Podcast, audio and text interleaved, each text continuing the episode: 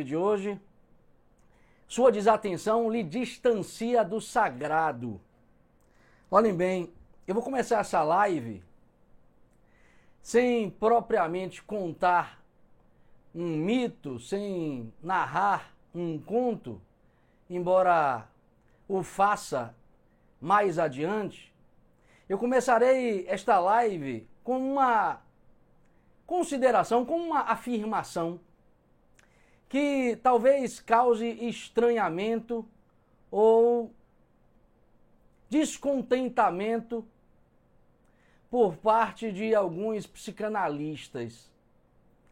A minha afirmação é o seguinte: mesmo tendo eu muito respeito pela psicanálise, mesmo tendo eu muito respeito pelo pensamento do doutor Sigmund Freud, eu não posso deixar de dizer aqui para vocês, como mote introdutório desta live, que ele, pai da psicanálise, doutor Sigmund Freud, é uma espécie de Platão às avessas.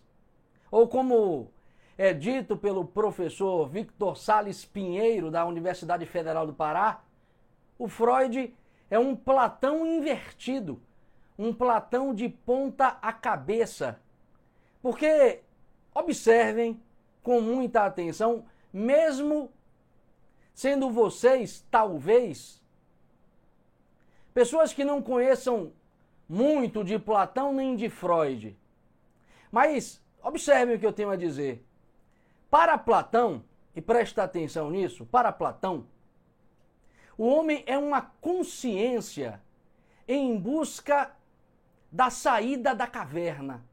O homem é uma consciência em busca da luz, em busca da totalidade da consciência, da totalidade do entendimento, da compreensão e da percepção da realidade. O homem é uma consciência em busca da saída da caverna. Isso para Platão, porque para Freud, o homem é a própria caverna. O homem é a própria escuridão que em Platão o homem deseja escapar, sair. Então, Freud é um Platão invertido, Freud é um Platão de ponta cabeça, porque o homem para Freud é uma consciência cujo agente central é o inconsciente.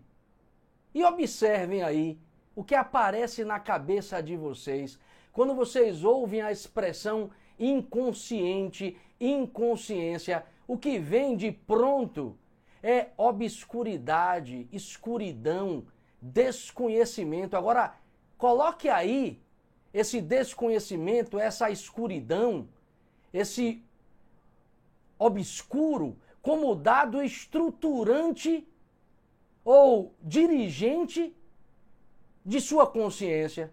E você terá então um homem ou você desenhado de modo muito pessimista. Ou, para falar aqui em termos filosóficos, de modo muito reducionista porque, como diz um dos discípulos tardios do próprio Sigmund Freud, a psicanálise é pobre, sobretudo porque tem obsessão pelo inferior do homem. O nome desse discípulo é Rudolf Alleres, que eu citei inclusive na live passada, e por isso aqui me veio à cabeça. Ok, professor, mas e daí? O que isso tem a ver com o tema da live?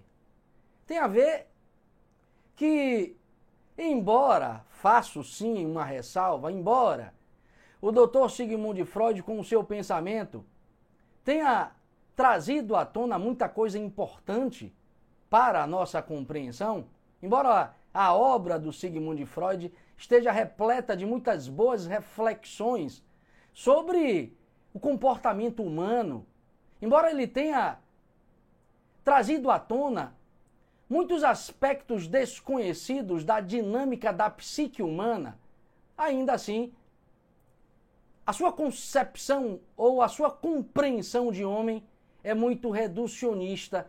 Só que, mesmo sendo positiva a sua contribuição, mesmo sendo positiva, o que foi feito disso é algo, eu diria até, pervertido. Não propriamente ele produziu isso, mas o que foi feito de muito que ele apresentou neste seu reducionismo. Seja mais claro, professor. Vocês talvez não conheçam Eduardo Bernays. Talvez vocês nunca tenham ouvido falar nesta pessoa, neste nome. Pois é, Eduardo Bernays é o sobrinho de Sigmund Freud, foi o sobrinho de Sigmund Freud, quem levou e disseminou a psicanálise para a América e se serviu dela, ou pelo menos de muitos de seus postulados, para desenvolver os mais atrozes e eficientes mecanismos de manipulação de que temos conhecimento na história da humanidade. Eu estou me referindo a um homem que foi considerado pelo New York Times no século XX, precisamente na década de 90, como um dos grandes responsáveis pelo que nós temos hoje de recursos de manipulação e de controle da mente humana. Eduardo Bernays, sobrinho de Sigmund Freud, se apropriou muito do que o Freud expôs na sua teoria, se apropriou muito dessa obsessão pelo inferior do homem para desenvolver meios de controle social que vocês, embora lidem diretamente com isso, nem desconfiam de seu poder. Então, muito do que nós vemos hoje sendo trabalhado pela mídia, sendo veiculado pelas redes sociais, muito do que a propaganda nos diz e muito do que ela pretende com isso tem a ver com o que foi desenvolvido, com o que foi pensado por este homem, que foi um dos homens mais influentes do século XX, porém muito pouco conhecido. Ficou nos bastidores da cultura da manipulação que hoje vigora em todas as sociedades. Não que o Freud seja responsável por isso, mas não plenamente, mas de algum modo ele o é. Porque ao pensar o homem de modo tão reducionista, ele abriu caminho, ele abriu espaço para que mil e um estratagemas de manipulação pudessem surgir para justamente operar sobre esta dimensão inferior do homem, que é a sua dimensão instintiva, que é a sua dimensão emocional, que é a sua dimensão desejante, para falar aqui em termos freudianos. Mas o que, é que esse cara, sobrinho de Freud, desenvolveu e que diz respeito ao que o senhor tem a dizer nesta live. Meu amigo, dentre muitas coisas, ele trouxe à tona para os grandes agentes da propaganda e da publicidade dois princípios que são, digamos, originais no campo das relações públicas, no campo da propaganda política ele fala de uma tal abordagem indireta, abordagem indireta, e de uma tal fabricação de consenso. O que é, que é isso, bem rapidamente? Abordagem indireta é o que o Eduard Bernays, Bernays chama de estratégia para produzir um consenso, sem que as pessoas se deem conta do que estão consensuando efetivamente. Ele fala dentre muitas coisas que, por exemplo, quando uma palavra é construída, ou, ou melhor, usada, quando uma palavra é usada de modo a produzir uma espécie de efeito hipnótico, quando ela é utilizada como uma expressão hipnótica, ela pode ser jogada na cultura de modo a se repetir mil vezes ao ponto de conduzir as massas, a turba, o povo, as pessoas que estão desatentas à própria vida, a aderirem a certas ideias sem sequer pensarem, sem sequer refletirem sobre essas ideias que passam a seguir. Então, se quisermos aqui tomar como exemplo palavras que estão em voga, expressões que estão em voga no nosso tempo, sei lá, ódio do bem, eu já ouvi isso. Talvez alguns de vocês também. Ódio do bem.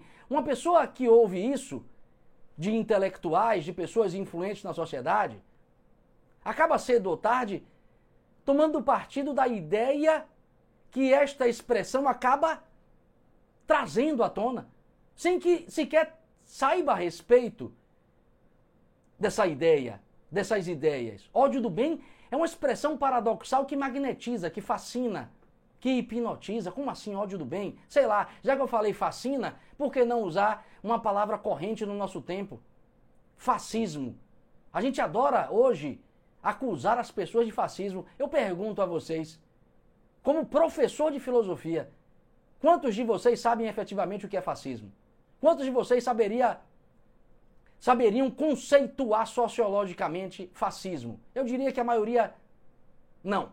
Pouquíssimos sabem definir o que é isso. Tem apenas uma imagem na cabeça vinculada a experiência do fascismo italiano, a experiência do nazismo na Alemanha, que vinculam a um certo sentimento que é produzido quando se ouve essa palavra. Então, assim, repare que há um jogo de incompreensões e não entendimentos que acaba levando as pessoas a aderirem a certas ideias pelo efeito hipnótico de uma palavra ou de uma expressão. Vocês acham que isso não foi pensado? Pois é, foi pensado elaborado estrategicamente pelo Eduardo Bernays ao longo do século XX em obras como Propaganda, como manipular a opinião pública na democracia. Olha o nome do livro, velho. Propaganda, como manipular a opinião pública na democracia. Quer um outro livro? Este, inclusive, sendo indicado por um amigo dele, amigo de Eduardo Bernays, como livro de cabeceira do Joseph Goebbels, que foi o grande artífice da propaganda nazista, Cristalização da Opinião Pública. É um livro de Eduardo Bernays, que caiu no gosto do principal articulador da propaganda nazista na época hitleriana. Então, vocês acham que esse cara está de brincadeira? Não. Muito do que nós vivemos hoje, muito dessa cilada que nós caímos, foi de certo modo pensado, elaborado estrategicamente para man para nos manipular por esse Eduardo Bernays e por muitos outros que, claro, passaram a seguir ele e algumas visões reducionistas do doutor Sigmund Freud. Repito, tenho muito respeito ao seu pensamento, até o admiro em alguns aspectos, mas aqui para a live me cabe trazer as controvérsias flagrantes de seu pensamento. Mas, professor, ainda não entendi. O senhor já fez aí uma introdução longa para dizer o que finalmente e que revela o objetivo dessa live. Vamos lá. A gente acaba sendo levado por tudo isso a pensar que o homem é essa coisa pequena, essa coisa manipulável. A gente tende a pensar que a consciência humana é de fato regida pelo inconsciente, é sempre algo obscuro ou simplesmente escuro. E olhe, me cabe lembrar aqui que antes do doutor Sigmund Freud dizer o que ele diz a respeito do homem, outros filósofos, outros pensadores já haviam sedimentado o caminho dele, Sigmund Freud. Então, por mais que eu admire Kant, Kant afirma que a realidade em si não pode ser acessada. A gente só pensa o mundo, só apreende a realidade através de meras representações, ou seja, só temos acesso à realidade por meio de seus fenômenos. E aí um Augusto Conte mais tarde diz que bom se a gente só consegue acessar os fenômenos porque pensarmos em Deus ou em qualquer realidade metafísica. Vem Nietzsche depois e completa: Deus está morto, a vida não tem sentido, você caiu no mundo sem que nem porquê, porque tudo aqui é apenas um eterno retorno das coisas. E depois chega o existencialismo de Heidegger e de Sartre e carimba, rotula, confirma ainda mais é, é, estas proposições, dizendo que é isso mesmo, você caiu aqui sem que nem porquê, e nada tem sentido, ao ponto do Sartre dizer que o homem é uma náusea. Ou seja, se você perguntar sobre o sentido da existência, pela incapacidade de você descobrir isso, porque justamente não existe nenhum sentido, você vai se sentir nauseabundo, com vontade de vomitar, simplesmente porque olhou e perguntou sobre o que você está fazendo aqui. O nome do livro que diz isso, inclusive, o levou ao Prêmio Nobel de Literatura. O nome do livro é homônimo a esta concepção, náusea. Depois vem Albert Camus e fala que a vida é um grande absurdo. A experiência humana traduz-se numa experiência de absurdo e ponto final. Ou seja, repare que, claro, né, o Sigmund Freud teve muito a quem se inspirar para dizer o que disse. E aí você olha para todo esse cenário ou para todos esses diagnósticos e diz: porra, meu amigo, tô encrencado mesmo, professor, porque eu pensei que fosse só o Freud. Não, tem uma galera por trás dele confirmando tudo isso que ele vai dizer. Depois o seu sobrinho se apropria de tudo isso e constrói meios de manipulação. Ou seja, eu estou duplamente encrencado, duplamente limitado. Exatamente. Só que tem um detalhe. Pare agora e mire o outro lado do mundo. Vá lá na tradição oriental e preste atenção nesse verso do Zen Budismo, que é um trecho, aliás, não é nem um trecho, é um, um conto bem sintético do Zen Budismo, que diz assim: preste atenção. Quando não entendemos o Zen, as montanhas são montanhas e os rios são rios. Quando nos esforçamos para entender o Zen, as montanhas deixam de ser montanhas e os rios deixam de ser rios. E quando nós entendemos finalmente o Zen, as montanhas voltam a ser montanhas e os rios voltam a ser rios. Vocês devem estar aí pensando, pô, esse professor é muito doido. O que ele quer trazer com esta enigmática proposição? Com esse misterioso verso do Zen Budismo. Vamos analisar bem rapidinho, porque dá para entender se você estiver atento. Observe como isso tem a ver com a sua distração face à sua própria vida. Como isso tem a ver com o fato de você não estar atento a esta ambiência sagrada, divina, profunda, chamada vida. Repare, Olha o que diz o verso. Quando nós não entendemos o Zen, o que é o Zen?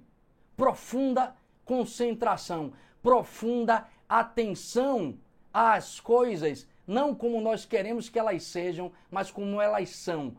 Traduzindo aqui de forma bem sintética.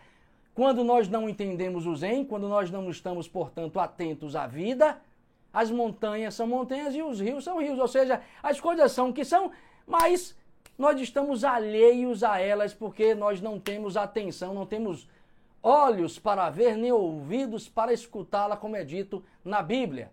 Então, elas continuam sendo o que são e estão aí, independentemente do que nós pensamos a respeito delas. Beleza. Você está imerso na sua subjetividade. Pensa que está na vida. Não está. Está no pensamento. Vida é outra coisa, amigo. Pensamento é outra parada. Camufla cobre a vida. Então, é isso que o Zen está comunicando neste primeiro verso. Aí você se esforça para entender o Zen, se esforça para estar atento à vida. E aí o que acontece? Você começa a perceber que as montanhas e os rios existem, mas quando você percebe isso, elas deixam de ser o que são. Montanhas deixam de ser montanhas e rios deixam de ser rios. Por quê, professor? Porque você começa a ajuizar o que vê, você começa a rotular, você começa a carimbar as coisas como sendo isso ou aquilo que você pensa delas. Então você começa a estreitar a realidade que toma por objeto. Você começa a comprimir, reduzir, apoucar o mundo que você toma em vista. Então você começa a perder a própria realidade do mundo por reduzir o mundo, a montanha e o rio, ao seu entendimento. Por isso que o Zen está dizendo. Então, o que fazer? Terceiro verso. Quando você entende efetivamente o que é o Zen ou o que é estar atento à vida, as montanhas voltam a ser montanhas e os rios voltam a ser rios. Ou seja, quando você entende efetiva, efetivamente o Zen, você começa a perceber que as coisas do mundo não são o que você pensa a respeito dela, o que vocês pensam a respeito dela. As coisas do mundo são o que são e, portanto, não cabe você rotular, não cabe você estreitar, não cabe você reduzir o que está vendo ao seu entendimento. O que cabe você fazer para tomá-las de forma sã e lúcida é apenas percebê-las. Percebê-las sem nenhum tipo de ajuizamento. É isso que o Zen está propondo. É isso que a filosofia de Platão fala para nós quando Platão discorre em muitas obras que nós precisamos desenvolver a percepção da apreensão pelo não desejo, ou seja, a percepção das coisas iluminadas pela ideia do bem, ou seja, olhar para o mundo sem desejo, é a mesma coisa. Observem para endossar o que eu estou falando e partir para o arremate final. Observem o que o professor de filosofia Eugen Erigel, professor na época da Universidade de Berlim, se eu não me engano, escreveu numa obra que eu recomendo, maravilhosa, intitulada A Arte Cavalheiresca do Arqueiro Zen. Olha o que o professor Eugen Erigel escreveu nessa obra lá no início do século XX, segunda metade do século XX, sei lá. Olha o que ele escreveu nessa obra, depois de analisar profundamente como um ocidental as práticas filosóficas do Oriente. Ele escreveu: o que mais nos impressiona na prática do tiro com arco e em outras práticas cultivadas no extremo Oriente é que elas não têm o objetivo do aperfeiçoamento do prazer estético, mas exercitar a consciência com a finalidade de torná-la apta a aprender a realidade última de todas as coisas. Continua o professor Erigel. A meta do arqueiro não é apenas atingir o alvo. A espada do guerreiro não é empunhada apenas para derrotar o adversário, nem o dançarino dança unicamente com a finalidade de executar movimentos harmoniosos. O que todos eles pretendem, antes de tudo, é unir, é conciliar o consciente com o inconsciente.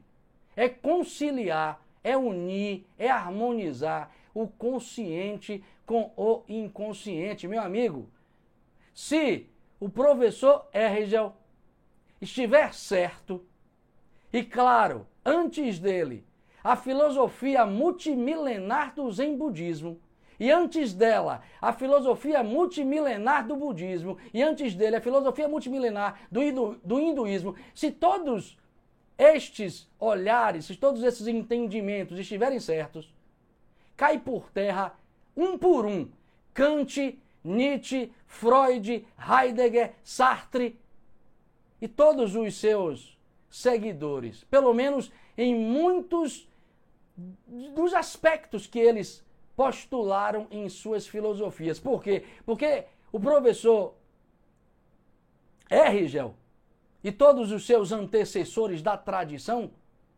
o que eles estão dizendo é o seguinte: não, a consciência humana não é essa coisa limitada, não é regida pelo obscuro, não tem como centro agente algo inacessível, o inconsciente. Não. Essa postulação kantiana de que a consciência não alcança a realidade última das coisas, o que Kant chama de coisa em si, ou númeno, não é verdade.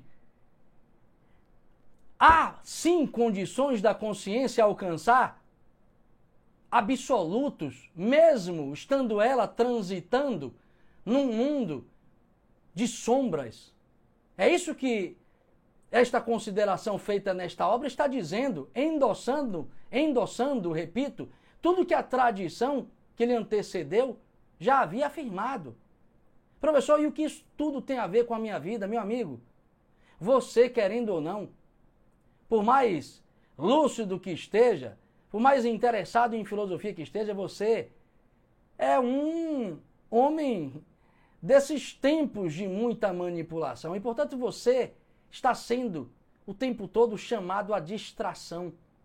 Você é um destes distraídos do mundo, você é um destes desatentos do mundo que não consegue enxergar a realidade nem quando ela se apresenta um palmo diante de seus olhos. Você não enxerga a realidade que acredita lidar com tanta propriedade. Você não está de posse do real quando faz os julgamentos que faz sobre a realidade.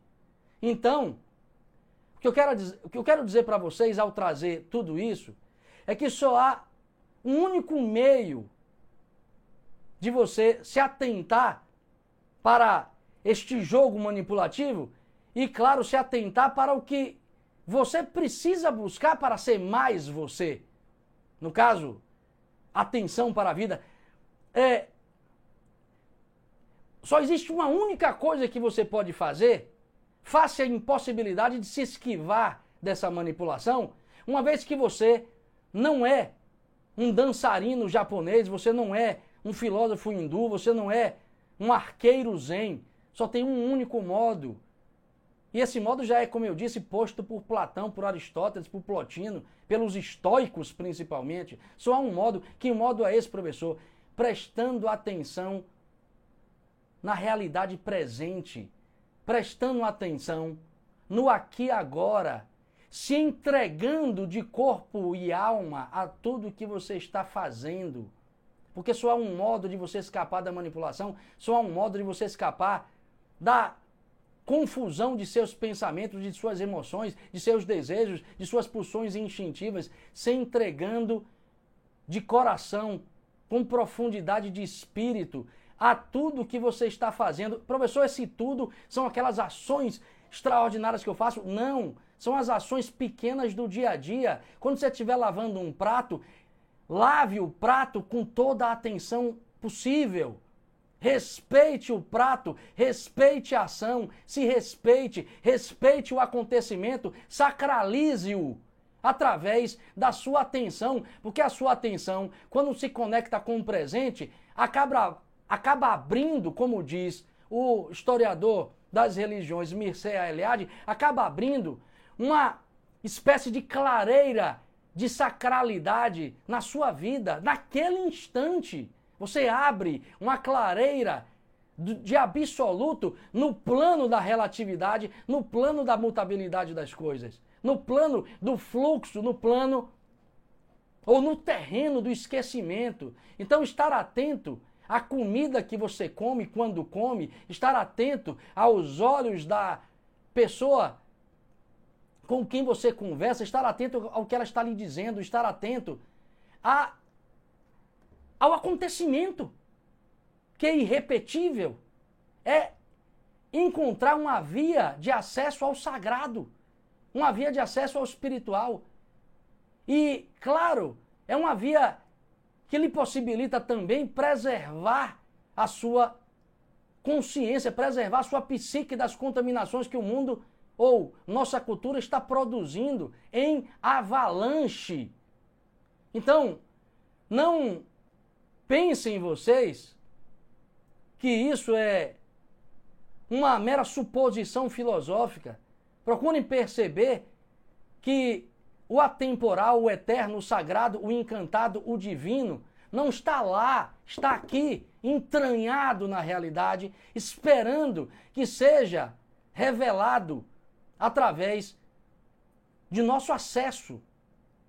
Para finalizar, já que eu falei de que a realidade nos espera para realizar ou para nos apresentar os seus mistérios, os seus encantos, o que tem de divino e verdadeiro, para aproveitar aqui o que eu disse, por que não aqui de passagem?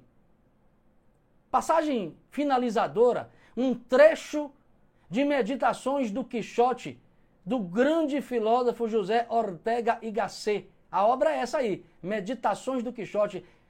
Tem um momento em que ele diz o seguinte, que é muito bonito, ele fala que cada coisa é uma fada, cada coisa que nós encontramos no dia a dia é uma fada que se camufla esperando que nós a enamoremos para que ela, fada, torne-se fecunda.